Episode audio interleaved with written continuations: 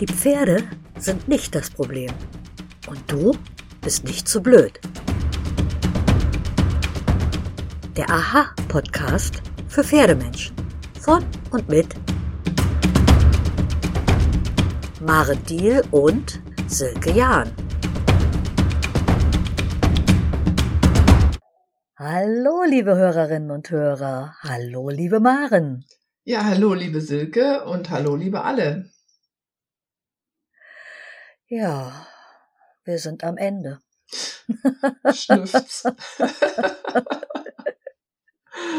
Ja, wir sind am Ende vom Buch. Die Pferde sind nicht das Problem. Und ähm, das ist ja genau das, was wir jetzt mit dieser Folge in 19 Folgen, es wird noch eine 20. geben, Spoiler, Spoiler, die wir also äh, in 20 Folgen haben wir dieses Buch auf den neuesten Stand der Wissenschaft gebracht.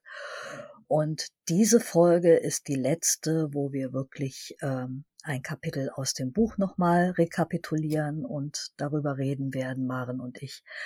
Und unsere 20. Folge, also die nächste, ähm, soll dann mit Fragen und Antworten von euch gefüllt werden. Aber erstmal die letzte Folge zum Buch. Ja. Was machen wir, Maren? Es geht um den Versuchsaufbau, weitere Grundannahmen und zu treffende Entscheidungen. Also ziemlich am Ende des letzten Kapitels habe ich einen sehr wichtigen Satz geschrieben. Und zwar, es geht nicht um die mechanische Kontrolle des Pferdes. Da ich dein Buch schon gelesen habe, weiß ich natürlich, in welche Richtung du willst. Aber ich höre schon hunderte unserer Hörerinnen und Hörer Schnappatmung bekommen.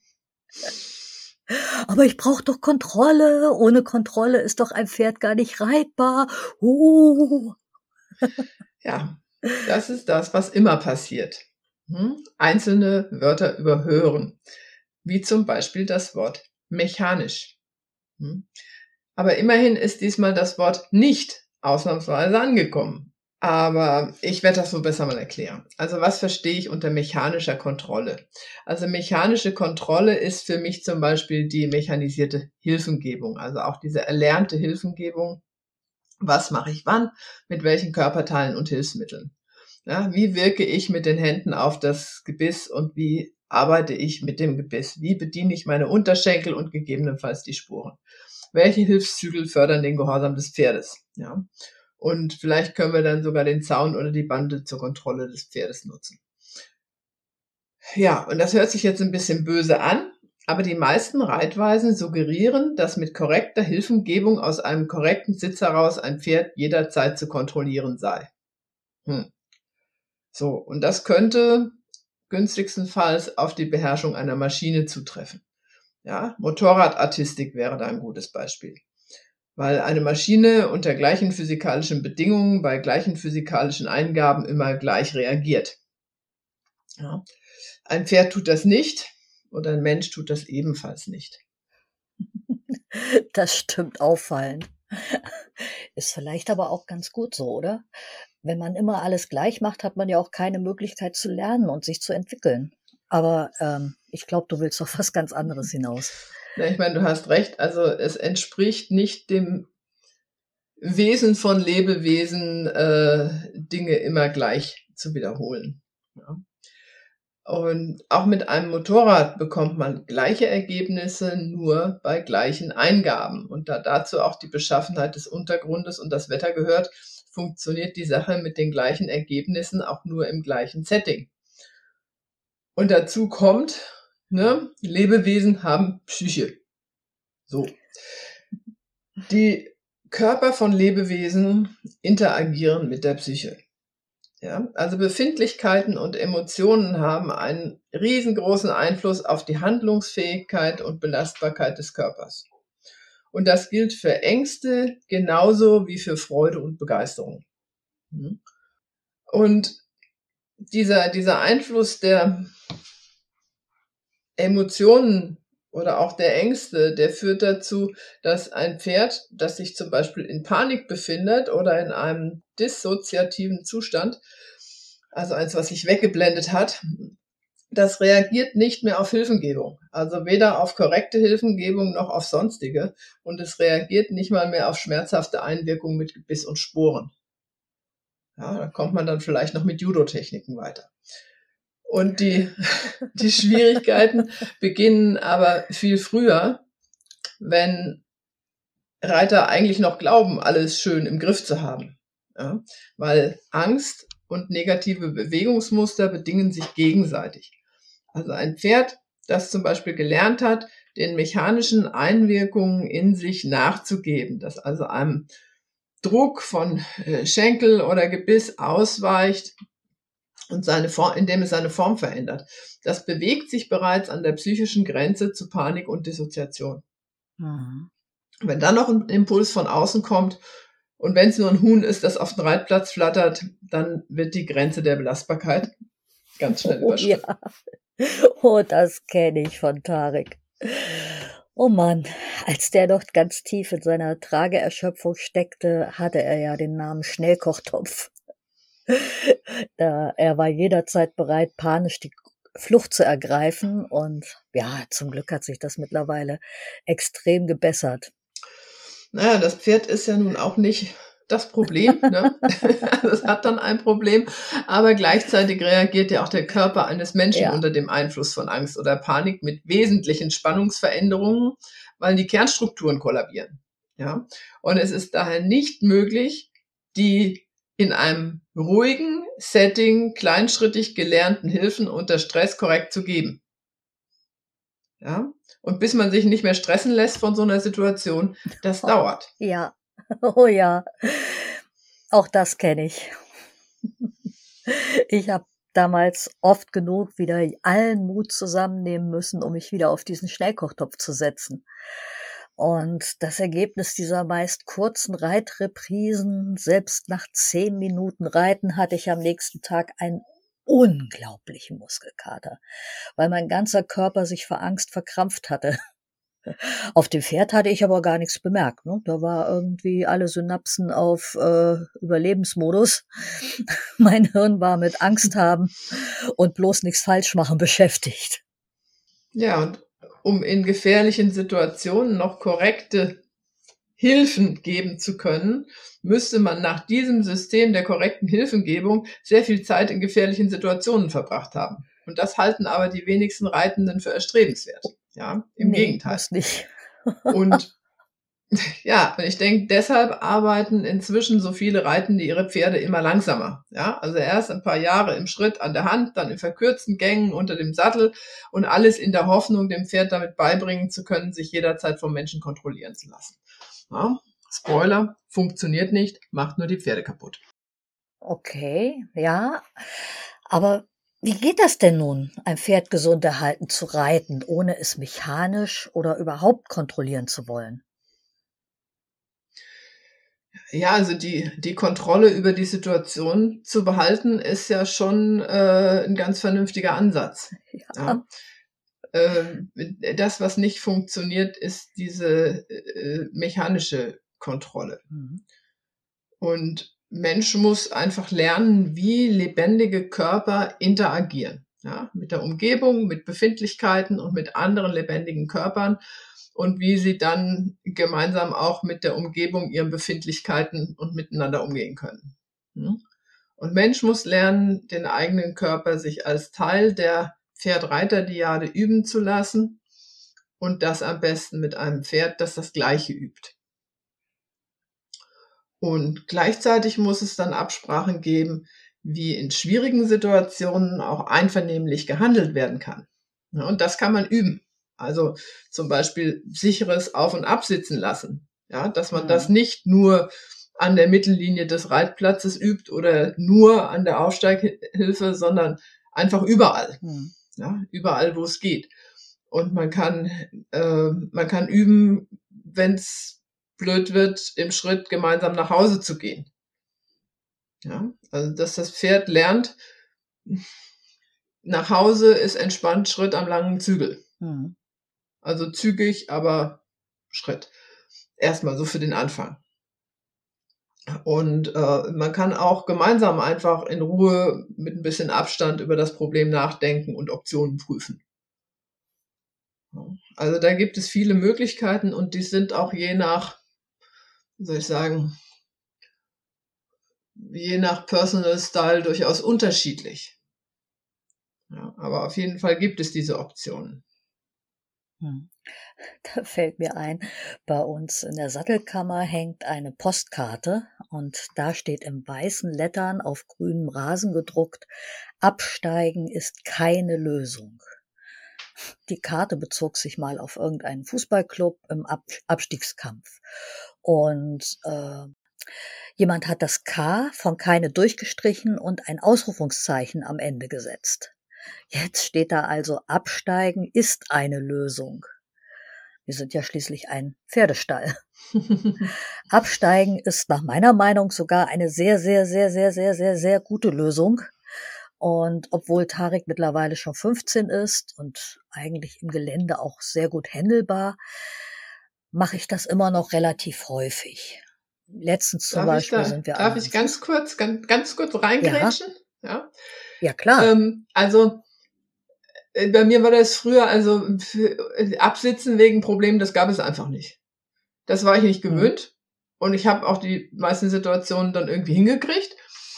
Und ähm, das Problem wäre gewesen, dass ich aber auch gar nicht hätte absitzen können, weil ich das nicht geübt habe. Ich habe nur geübt, mit dem Pferd vom Sattel aus überall hinzukommen und irgendwie wieder zurück.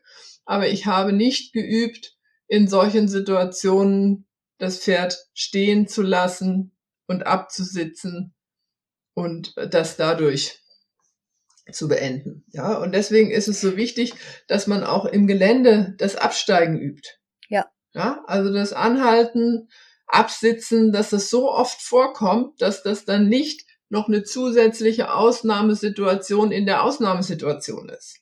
Ja. Mhm. Das habe ich mit Tarek tatsächlich wirklich richtig häufig geübt. Auf- und absitzen. Erst auf dem Platz natürlich. Ähm, er, er, wir brauchten wirklich ein gutes Jahr, ähm, dass er mir wirklich äh, in seinem Schreck, den er dann bekommen hat, die Zeit lässt zu reagieren. Der ist ja so mhm. wahnsinnig schnell. Also so schnell kann ja ein Mensch gar nicht reagieren, wie dieses Pferd reagieren kann. Mhm. Und das war wirklich eine lange Zeit, die ich gebraucht habe, ihn wirklich dazu zu bringen, du erschrickst dich, okay, kannst auch deine Schrecksekunde haben, aber dann guck erst mal. Und das hat mir dann die Zeit gegeben, nachdem wir das auf dem Platz etabliert hatten und dann, wir haben so ein, so ein schönes Gelände, dass wir dann raus können auf, auf unsere kleine Galoppbahn, es da etabliert hatten und dann natürlich im, richtig draußen im Gelände, ähm, dass mir das immer die Zeit gegeben hat, dass ich absteigen kann nach dem ersten Schreck. Mhm. Das war mir halt extrem wichtig, weil ich einfach vom Boden aus besser bin als, als auf dem Pferd ich mhm. kann Situationen da einfach viel besser äh, lösen, wie jetzt halt wieder äh, bei unserem Ausritt, wo wir an einem Fußballplatz vorbeigeritten sind und da fand gerade ein Spiel statt. Wow, holla die Waldfee. da war er dann plötzlich wieder, dieser Schnellkochtopf. Der hat mal problemlos ohne Vorwarnung eine 180 Grad Bodega-Wende auf den Hinterbeinen gemacht und wollte losrasen, während sein Hufschuh noch auf der Stelle klebte. Aber äh, anhalten, absteigen, Kontrolle ins System bringen, Hufschuh einsammeln, das war eine Sache von Sekunden. Und ähm, danach haben wir uns dann erstmal eine gute Stelle gesucht und dann war erstmal eine halbe Stunde Fußball gucken angesagt. Und ähm, dabei vom Boden aus dem Herrn Pferd äh, klar zu machen, dass ich immer noch seine Silke bin und dass die Silke den Überblick hat und genau weiß, dass diese Situationen nicht gefährlich sind und jubelnde Zuschauer äh, kein sich näherndes Wolfsrudel sind. Und ja, ich kann mich dann zum Beispiel zwischen die vermeintliche Gefahr und Tarek stellen und ihm so dann die Sicherheit bieten, die ich persönlich ihm vom oben nicht bieten kann. Und auch wenn es was Neues zu lernen gibt, steige ich oft ab, zeige es erst am Boden und laufe vorweg.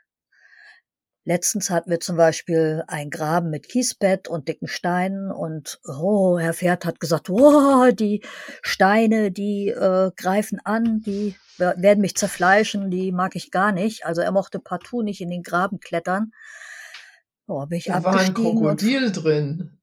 Ja, ja, wahrscheinlich. Das war ein Krokodilei und das wollte gleich schlüpfen mhm. und ihn dann fressen. Ja. Mhm. ja, ich bin dann abgestiegen und vorweggegangen. Und da, da hat er dann kein Problem gehabt. Ne? Frauchen traut sich das dann mal hinterher. Auf geht's. Mhm. Und dann bin ich aufgesessen und bin den gleichen Weg nochmal geritten. Überhaupt kein Problem. Also der war sowas von entspannt. Also keine Anspannung ja. beim Pferd und keine Anspannung bei mir. Weil wir mhm. haben uns natürlich vorher auch schön äh, hochgeschaukelt. Ne? Wenn er keine Lust hat, da reinzugehen, Mhm. Dann sind die Lernvoraussetzungen nicht mehr so optimal, wenn Frauchen dann mit hochfährt. Mhm. Aber wie gesagt, dieses, ne, dieses Gewohnheiten schaffen, dass das äh, Absteigen normal ja. ist und dass das Absteigen auch eine Entspannung der Situation mit sich bringt und und und. Das ist schon ja. eine gute Sache.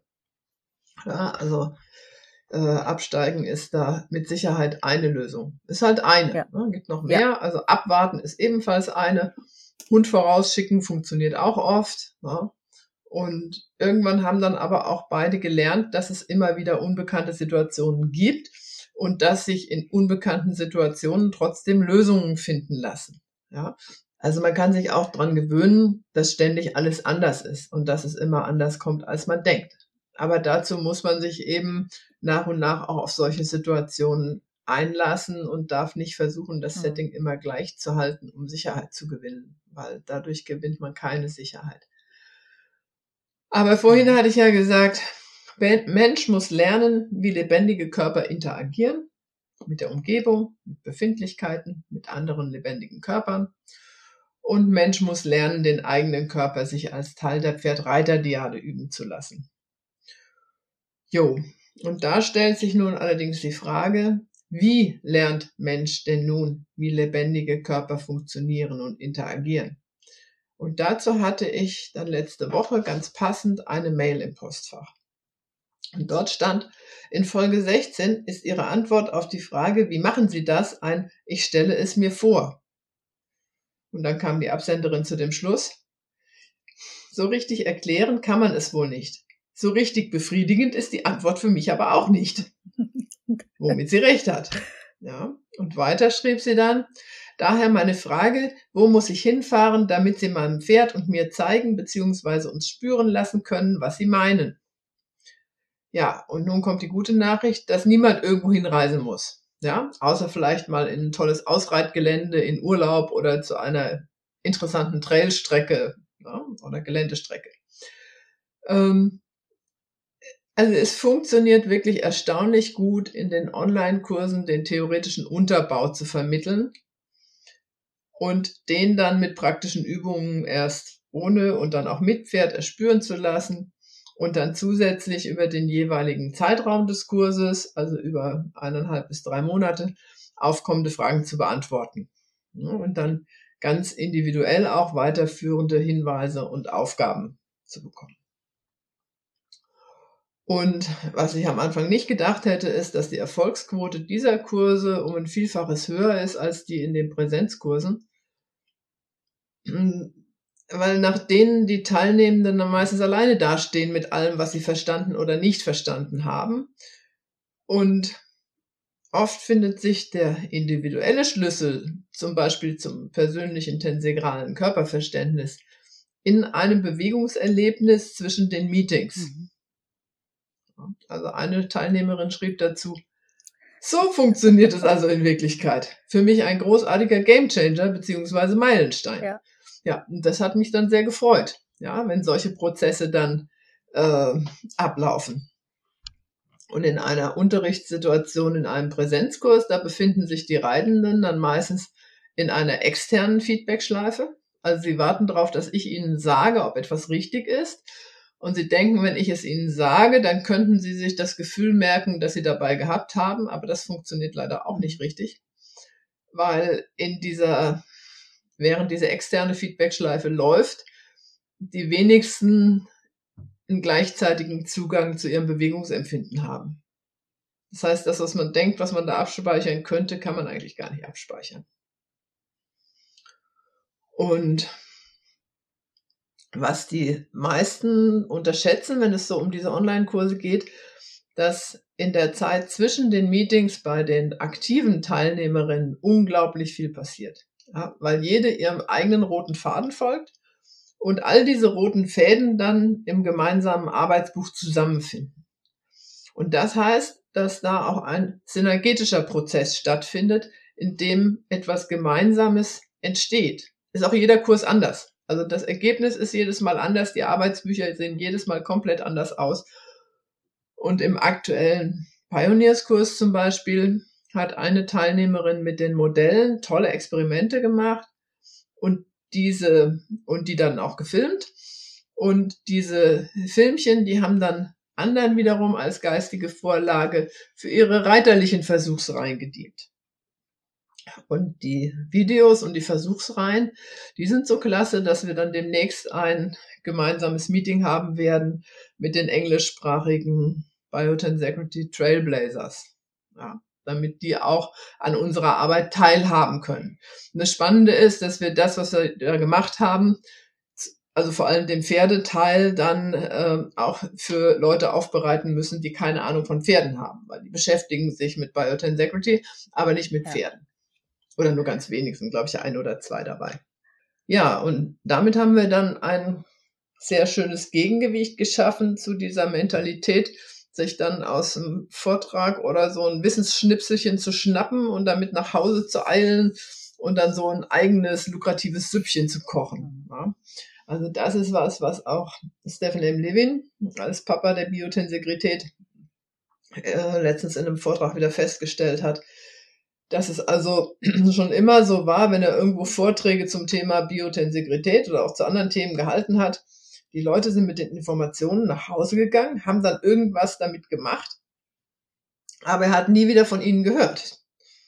Ja, also die haben dann nicht äh, nochmal zurückgefragt, ob das jetzt so im Sinne des Erfinders ist und ob das so stimmig ist, sondern haben dann in ihrer eigenen Welt weitergepuzzelt und ich kann nur aus Erfahrung sagen, dass man wirklich Wesentliches verpasst, wenn man so mit Wissen umgeht. Ich war ja auch, also ich bin ja auch bei deinen Kursen mit dabei und äh, ich kann nur sagen, ich liebe diese Arbeitsbücher. Also großartig, was da an Ideen und Gedanken zusammenkommt von den Teilnehmenden, ist einfach großartig. Ähm, und wenn ich die alten Arbeitsbücher dann nochmal durchblättere, denke ich ganz oft, ach, guck mal, von da kommt die Idee her, etwas so und so auszuprobieren. Also es ist toll, einfach äh, diese Arbeitsbücher, die eigene Entwicklung, aber auch die Entwicklung seines eigenen Pferdes darin zu sehen und wiedergespiegelt mhm. zu bekommen. Also eine ganz, ganz tolle Sache ja, wenn ich die Zeit finde, produziere ich mal so ein Highlight Reel. Ja, also das würde sich wirklich lohnen. Und ähm, ich werde auch oft gefragt, womit man anfangen sollte. Aber inzwischen äh, waren jetzt bei meinen Teilnehmerinnen schon alle Reihenfolgen dabei und alle haben funktioniert. Ja. Also die, die Kurse gibt ja inzwischen mehrere, die greifen alle ein bisschen ineinander, obwohl sie eigene Themenbereiche abdecken. Aber ich glaube, dass es gar nicht so wichtig ist, wo man jetzt genau anfängt. Also es ist auf jeden Fall jeder Kurs eine eigene Forschungsreihe. Und die Empfehlung wäre nur, sich vor dem ersten Kurs auf jeden Fall die kostenlosen Hebelvideos auf YouTube anzuschauen und danach vielleicht als erstes in die Kaufvideos über das Lumbosakralgelenk mhm. zu investieren. Oh. Und danach weiß man dann schon, ob man angefixt ist und mehr machen ja. möchte oder nicht. Auf jeden Fall. Also die sind auf jeden Fall ein, ein guter Anfang. Und dann die Kurse. Also ich finde die einfach wahnsinnig ermutigend und inspirierend und vor allem auch befreiend. Ne? Ich habe mich ja mittlerweile vom extrem eng geschnürten Korsett verschiedenster Reitlehren verabschiedet.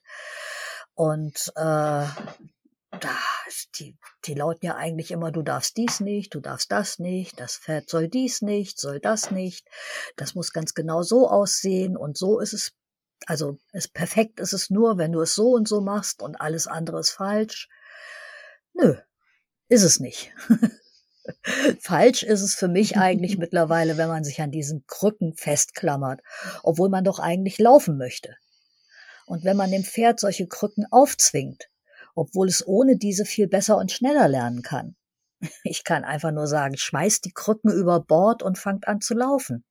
Nicht trippeln, nicht schleichen, richtig laufen. Befreit und inspiriert. Man kann ja mit einem schönen Schlendern durch die Natur anfangen. Einfach los.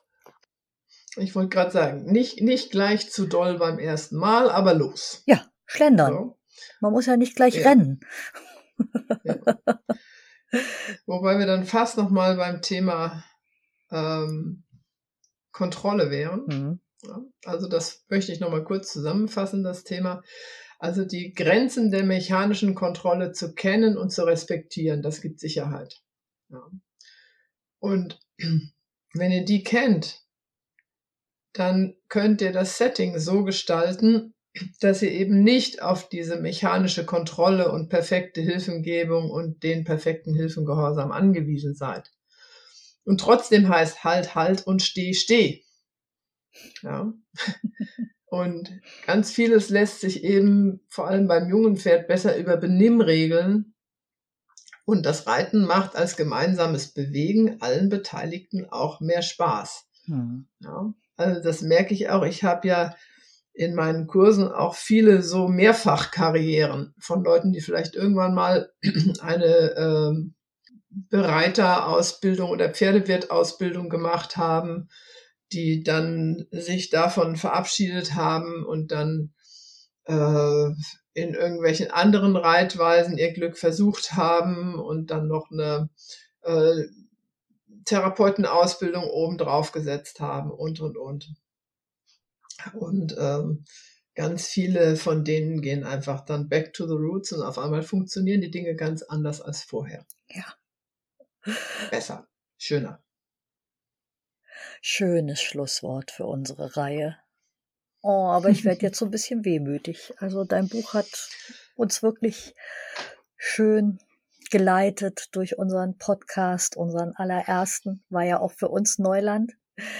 Einfach. Ja, total spannend, diese ganze Geschichte. Also auch, dass wir dann doch so viele äh, Hörer und Hörerinnen erreicht haben, das war schon ja, das hat schon Spaß gemacht. Wir sind im Augenblick bei 18.500 Abspielungen knapp und haben. Das ist nicht schlecht. Über 900. Aber dann hauen wir da jetzt auch, dann hauen wir da jetzt aber nochmal raus, dass wir jetzt für unsere letzte Podcast-Folge zu diesem Thema, die nicht unsere letzte Podcast-Folge sein soll, aber die letzte Podcast-Folge zum Buch, die Pferde sind nicht das Problem, brauchen wir eure Fragen. Ja.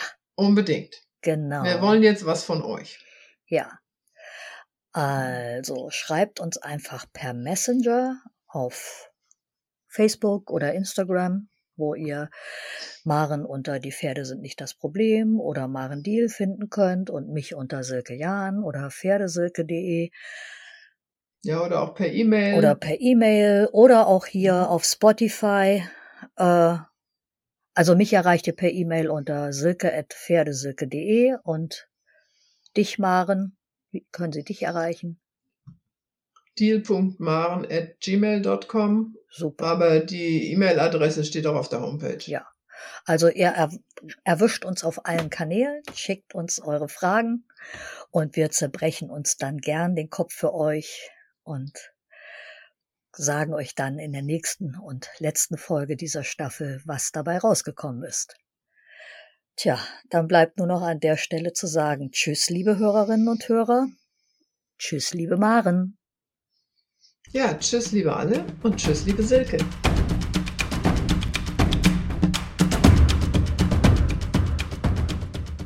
Ui, dieser Podcast hat euch nicht abgeschreckt? Ihr wollt mehr wissen? Dann googelt einfach Maren Deal.